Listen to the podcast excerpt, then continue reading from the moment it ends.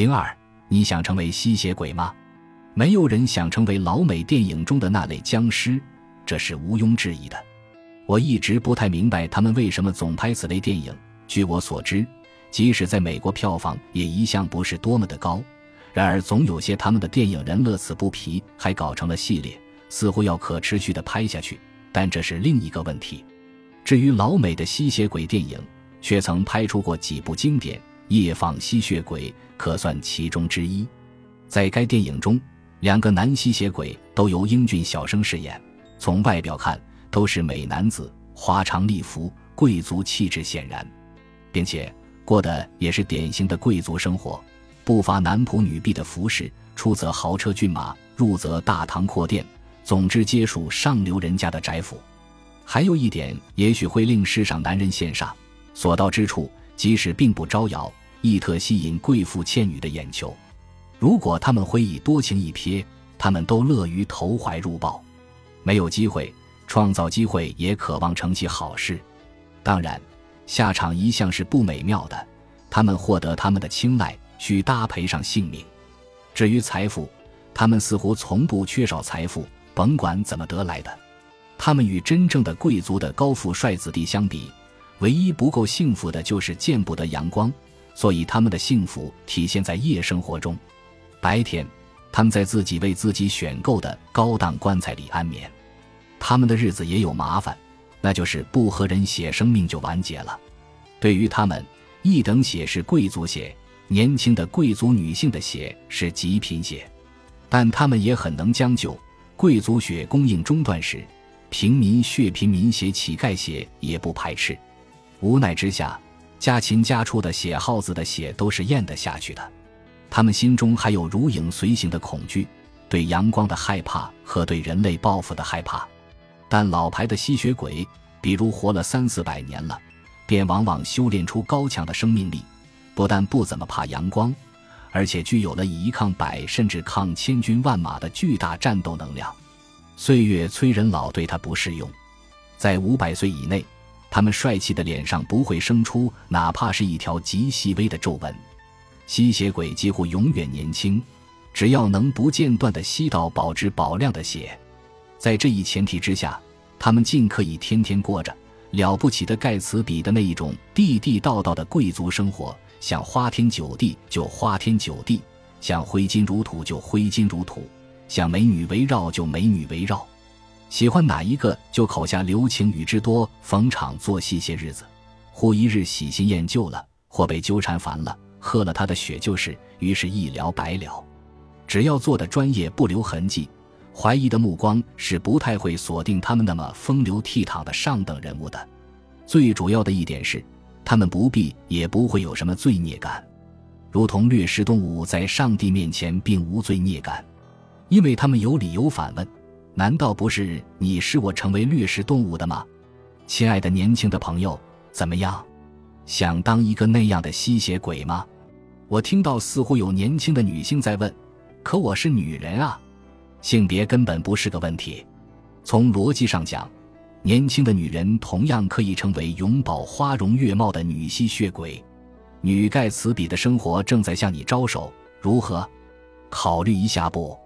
至于六十岁以上的男女，我想就别动心了吧，因为你从哪一个年龄哪一种样子开始变成吸血鬼的，你就只能是那个年龄那种样子的吸血鬼。吸血鬼万寿无疆，却没法使时光在自己身上倒流。变吸血鬼也得趁早，都土埋半截了，省省吧。变或不变，对年轻男女才更有考虑的意义。不不，一经考虑，其实便没有回答的意义了，因为这个问题之超出常识是明摆着的。人的理性不喜欢思考这类问题，会认为是一个很无聊的问题。然而实际上，这是一个既古老又直逼人性先天弱点的问题。与各种宗教的原罪说有最密切的关系。世界上的任何一种宗教都不约而同地将人类的原罪认定为事实。那么，宗教所认定的原罪究竟指什么呢？非他欲望而已。人是带着欲望的本能降生于世的。人的欲望比世上任何一种动物的欲望都复杂，每每体现荒诞不经的性质；动物的欲望则简单明了，并且绝不荒诞，仅仅与生存目的有关而已。四百五十多年前的英国戏剧家克里斯多夫·马洛的名剧《浮士德博士的悲剧》是人类较早探究欲望的文艺作品。歌德后来将同一题材写成了长诗《浮士德》，主题未变，也不可能变。他完成《浮士德》前后用了近六十年的时间。我只不过是在重复前人所做的事。这是歌德在别人问到他的创作意义时所做的回答。后人认为。他实际上解释了自己为什么在马洛之后还要用几乎一生来完成长诗《浮士德》。是啊，为什么呢？因为浮士德不但确有其人，而且是德国16世纪前半叶的存在主义哲学家。他是存在主义的鼻祖。存在主义是一种怎样的哲学呢？简单的理解，存在主义所宣扬的差不多是这样一种思想：我即宇宙，我欲故我在。这一种思想反对宗教禁欲教规的企图是确凿的，因而不无进步性，但其欲望至上的主张亦令当时的人们感到担忧。又因为欲望至上主义为实具有使人替人类的前景不安的性质，以至于后来的陀思妥耶夫斯基、卡夫卡、萨特虽然亦对宗教禁欲主义极其反感。但同时又很不喜欢别人往自己身上硬贴存在主义者的标签。人欲望、人生，这三者究竟是怎样的关系？不但是马洛要探究的，也是歌德想给出回答的。在马洛的戏剧中，浮士德与巫师梅尔菲斯达成的交易是：梅尔菲斯愿为他绝对服务二十四年，服务内容不但需满足他的一切欲望，还包括回答他问题，消灭他所视为的敌人。帮助他的亲爱者和朋友，但二十四年后，他要将自己的灵魂交给魔鬼卢西法。获得魔法的浮士德于是几乎无所不能，随心所欲。他甚至公然戏弄罗马法老，使德国王宫中那些瞧不起他的公卿大人头上长出了角。他大名远播，最后爱上了希腊美女海伦，由他的香唇发现了天堂。然而约定的期限到了。当灵魂即将属于魔鬼时，他恐惧了，以自杀毁约。与马洛相比，歌德对人欲望、人生的思考更深一些，也可以说更形而上一些。马洛是薛匠的长子，与莎士比亚同年，获得过剑桥大学的奖学金，但长期缺课，所选的哲学专业反而没学好。他的日子一向饥一顿饱一顿的，并且酗酒成性。后世不少研究者认为。莎士比亚的某些剧作和诗篇，也许是由马洛代写的，为的是换得生活费。这样一位马洛，人生的许多欲望从没怎么得到过满足，其人生价值取向偏于“我欲故我在”是完全可以理解的。歌德却是富家子弟，其父是法学博士，任过市参议员，母亲是法兰克福市长的女儿，他本人当过魏玛宫廷的枢密顾问、内阁大臣。他不但热爱文学，也同样喜欢哲学，还潜心研究过解剖学、骨骼学和植物学，甚至发表过尸体论文《植物的演变》。歌德通过他笔下的老福士德之口叹道：“人类越努力越迷惘，我只是毫无任何意义的奔过这个世界。我难道不是逃亡者？不是无家可归之人？我犹如往下直泻的瀑布，受欲望驱使而坠深渊。”显然，歌德并不认同浮士德是生存方式。美国一系列吸血鬼题材的小说、电影，除了商业目的，也都会多多少少注入些歌德式思考，否则那类电影变成了彻底的垃圾。夜访吸血鬼肯定并不垃圾，因为歌德式思考几乎贯穿始终。在该片中，吸血场面也并不血腥，尽量优雅。我觉得。似乎是一种隐喻，即哪怕以达尔文主义来看待，吸血鬼比之于人类也是高居生存链上端的。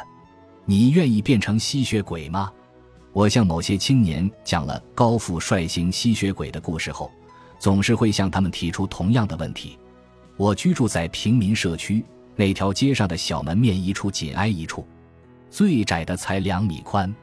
那些青年有理发的、按摩的、卖果蔬的。开洗染店的，他们的生存压力很大，门面租金涨得很高。他们起初的反应是暧昧的笑，我坚持要一个回答。十之七八的回答是：“那谁不想啊？”答后不好意思的又笑。我在见到他们时又问：“做了那种梦没有？”他们反问：“哪种梦啊？”变成了高富帅类型的吸血鬼呀！嘿，你不重提早忘了，忘得那么快，那种想法不走心的，顺口一答，一秒钟之后就彻底忘了。他们虽与马洛同属一个阶层。却似乎并无马洛那种欲望痛苦。如果店面租金不涨得太高，我觉得他们相当安于自己寻常的生存。但我们这个时代，难道不是一个欲望横流的时代吗？而他们所面对的欲望诱惑，比我所经历的任何一个时代都要多，都要强烈，都要可憎。每天从四面八方包围着中国人，往往想躲都躲不开。他们是怎样做到熟视无睹、处之若定的呢？他们都非宗教徒，与宗教影响无关。他们也肯定都没读过《浮士德》，他们绝不会将什么写着“无欲则刚，知足常乐”的条幅挂在家里或店里。他们才不需要那类所谓人生真谛的启迪。他们对所谓国学的至理名言也毫无兴趣，没那时间和精力。他们究竟是怎么做到的呢？老实说。我至今还回答不了自己，我只看清了一个人类社会的真相：强烈的欲望从来都体现在人类自身生存链的较高层级，越往上越强烈，直至体现的最强烈、最最强烈。比如秦始皇，竟强烈到想要长生不老的地步，希望将皇位一直稳坐下去。而生存层级越处于下端的人们，其实欲望越现实，到了最低的层级。便只不过是巴望着能过上小康生活了。中国生活在低层的人一向是多数，对低层之人而言，中国梦及小康梦，岂有他哉？二零一六年八月十九日。